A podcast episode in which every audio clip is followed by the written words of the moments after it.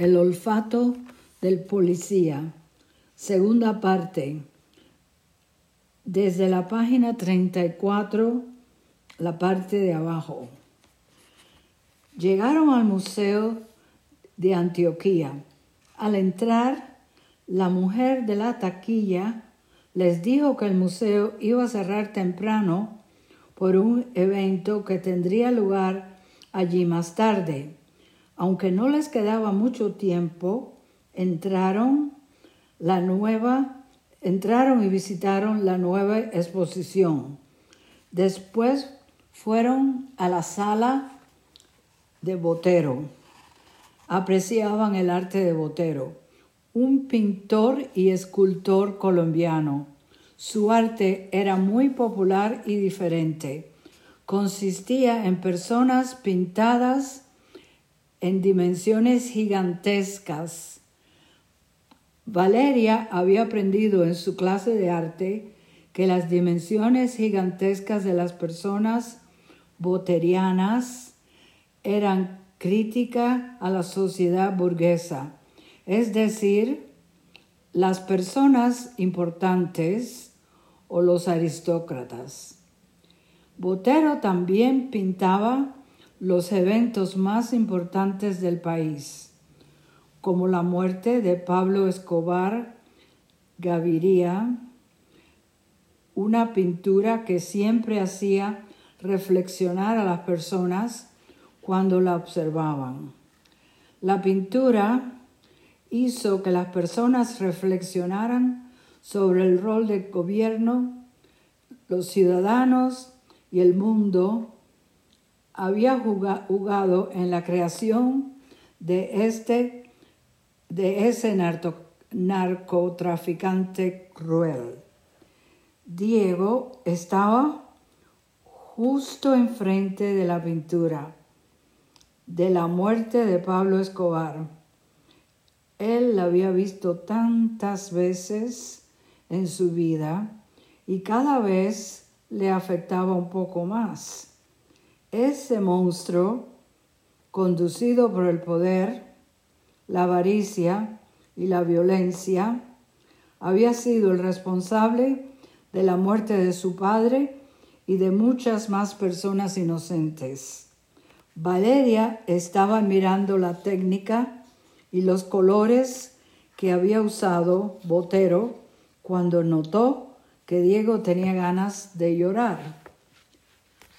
Diego, mi amor, sé que esta pintura te afecta mucho, dijo Valencia, abrazando a Diego. Valeria, abrazando a Diego. Es por mi padre, es por la muerte de Pablo Escobar que yo soy lo que soy. Soy policía de la Brigada Antinarcótica por lo que ese monstruo le hizo a mi padre. Esta pintura revela que las personas que mal empiezan, mal acaban. Estoy de acuerdo, mi amor. Haces mucho por el país. Eres un policía muy dedicado, dijo Valeria. Diego Jaramillo trabajaba con el padre de Valeria en un equipo especial antinarcóticos en la división aérea. Era un policía muy dedicado. Diego siguió el ejemplo de su padre, quien fue policía durante los tiempos de Pablo Escobar Gaviria, un narcoterrorista de Colombia.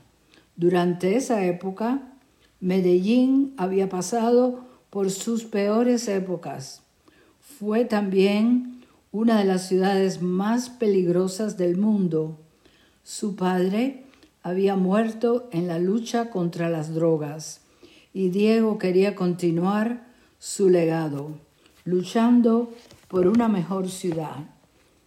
Gracias a las personas como Diego, la ciudad tenía una mejor reputación. Era una ciudad bonita y vibrante, la capital de la moda, la industria de belleza y una buena economía.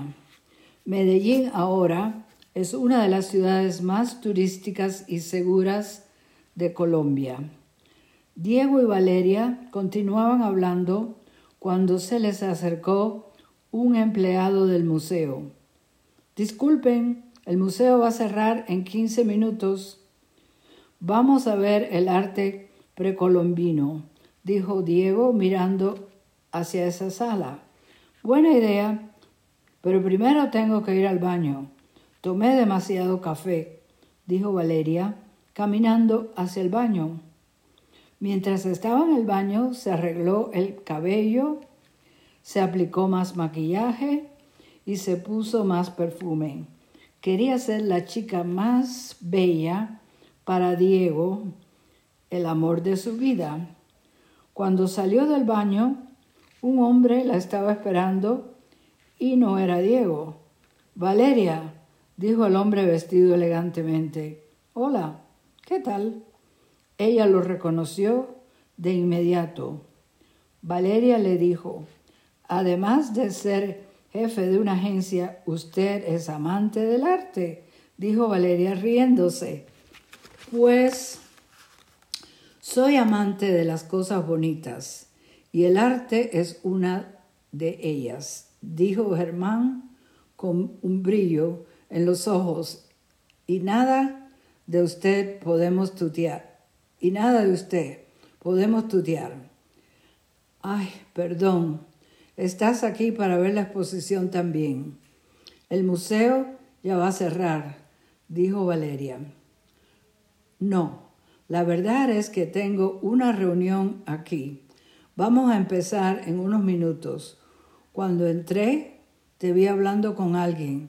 Estaba esperando la oportunidad de hablar contigo, dijo Germán.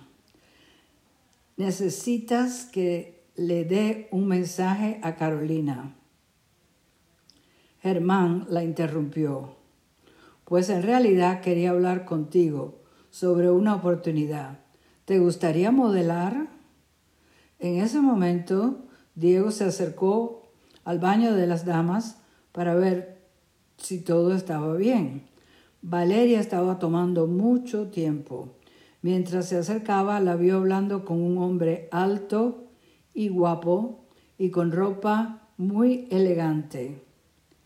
¿Quién es ese tipo hablando con mi novia? pensó Diego.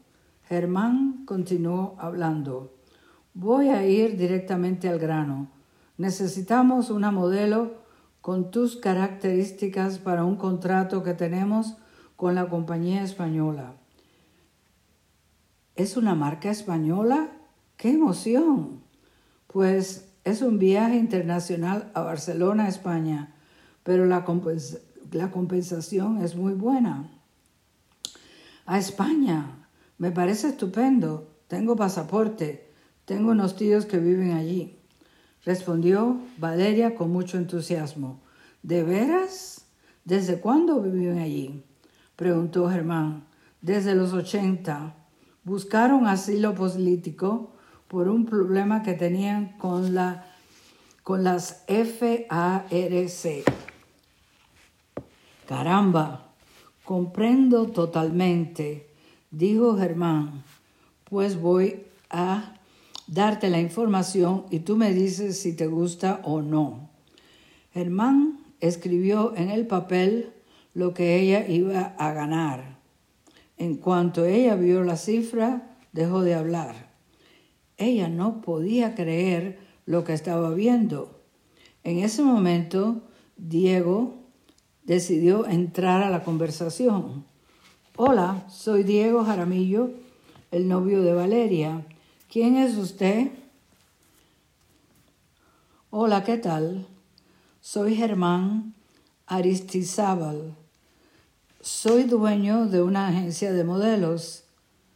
¿Y usted qué hace aquí? preguntó Diego, como un policía haciendo una investigación. Diego, ¿por qué tantas preguntas? dijo Valeria, un poco molesta. Está bien, Valeria. Tú eres muy bonita y tu novio quiere saber por qué te estoy hablando. Germán miró a Diego. Mire, señor Jaramillo, mi agencia tiene un evento esta noche en el museo. Por, el, por eso el museo va a cerrar en unos minutos. Conocí a su novia el otro día. Ella acompañó a otra chica que ahora trabaja para la agencia y me ofreció un trabajo, dijo Valencia entusiasmada. En ese instante vino un empleado de la agencia buscando a Germán. Germán, ya vamos a empezar, dijo el empleado. Al mirar a Valeria, Germán le dijo, bueno, me tengo que ir. Aquí tienes mi tarjeta.